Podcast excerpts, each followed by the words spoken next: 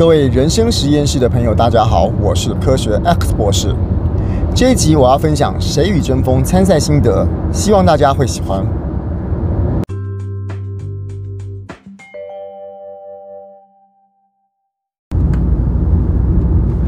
谁与争锋？谁会是最后的总冠军？在节目开始录录影之后，我们就会认识。选手不只是认识自己战队里面的选手，也会认识别队的选手。所以有时候在闲聊的时候，就会去聊到一个话题，就是你觉得谁会是最后的总冠军？好，那我们来思考一下这个问题，该从哪个角度来看哦？这个节目到底在比什么东西？它比的，我觉得有几个点。第一个点是我们这些参赛。的选手，当然我说有素人选手跟艺人选手，艺人选手都不讲，就是先讲素人里面，素人里面比的，我觉得比的是两个，以观众来讲比两件事情。第一件事情是比这十八个人的背景跟人设，什么意思呢？就很明显嘛。今天我说我，我就是。我不敢说我代表科学啦，可是，在那个十八个人里面，我的确是代表了科学的角色。不论是今天在讲太空啦，或者是科学教育啦，或者是我这种理工的人跟亲子之间的相处方式，反正就是我就是一个用科学在看世界的这种角色。所以，如果是这十八个人的比的话，比赛的东西里面，我觉得有比人设这个东西。有人是这个大家都很熟悉的早餐店老板娘啦、空姐啦，呃，这个。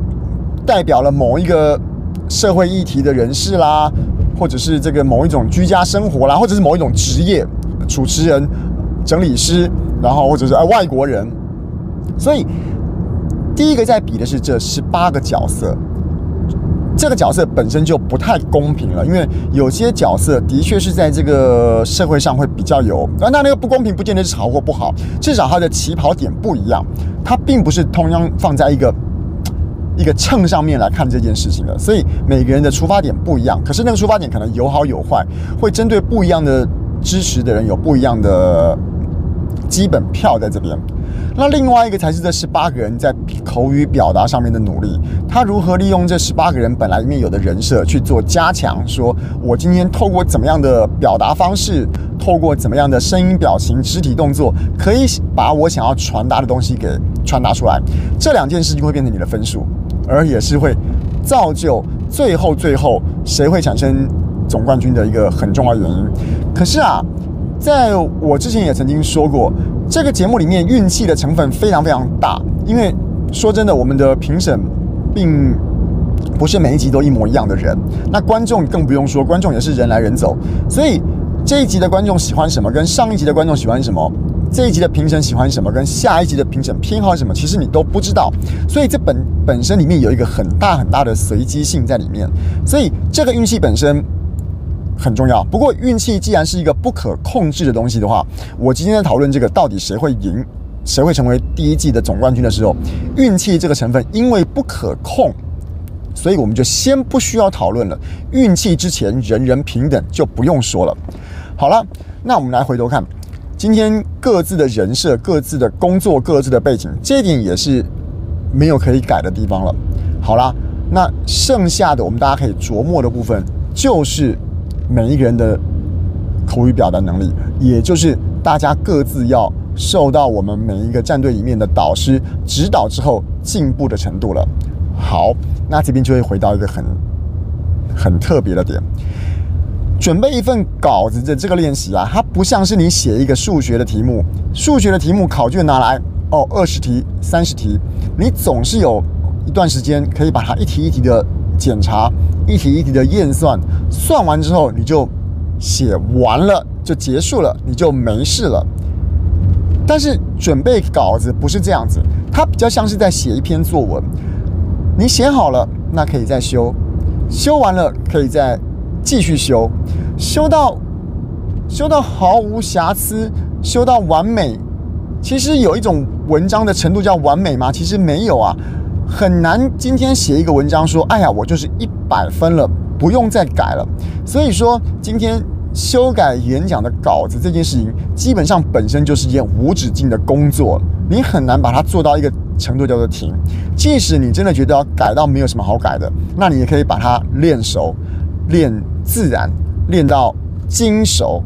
精熟之后还可以两倍精熟、五倍精熟。那如果你真的已经熟到不得了，那你还可以表练习你的表情，练习你的肢体，练习你其他我现在还没有提到的部分。也就是说，准备《谁与争锋》的比赛这件事情是个无止境的准备，它没有叫准备好了的那一天。任何时刻、任何选手、任何一场比赛，都是在没有准备完全的情况下上场的，因为没有什么叫做完全。那问题来了。所以你对节目上上台的准备这件事情，它就是个无底洞，它会对你的生活造成一个非常非常大的影响。尤其是我们今天每个礼拜都要录影，每个礼拜就算是没有上台，也要录一个 YouTube。YouTube 也是一个永久留在网络上的刺青，所以绝对不能够轻忽这个准备的工作。好了，那今天如果说总冠军扣掉运气没办法控制。扣掉自己原本的背景跟人物设定是天生的，那努力的这个地方又是个无底洞的话，那最后在比赛的到底是比什么东西？我认为他在比的是每一个人时间管理的能力。我们说啊，这十八个素人选手，其实连艺人都可以算进去，大家都是好不容易才进到。谁与争锋的这个舞台上的这个东西本身是个难得的人生经验了，我们不太有办法说很轻松的去面对它，就也因为它这么珍贵，那所以每一次我们今天有淘汰的时候，大家都是哭哭啼啼，很多很多的情绪会上来。好啦，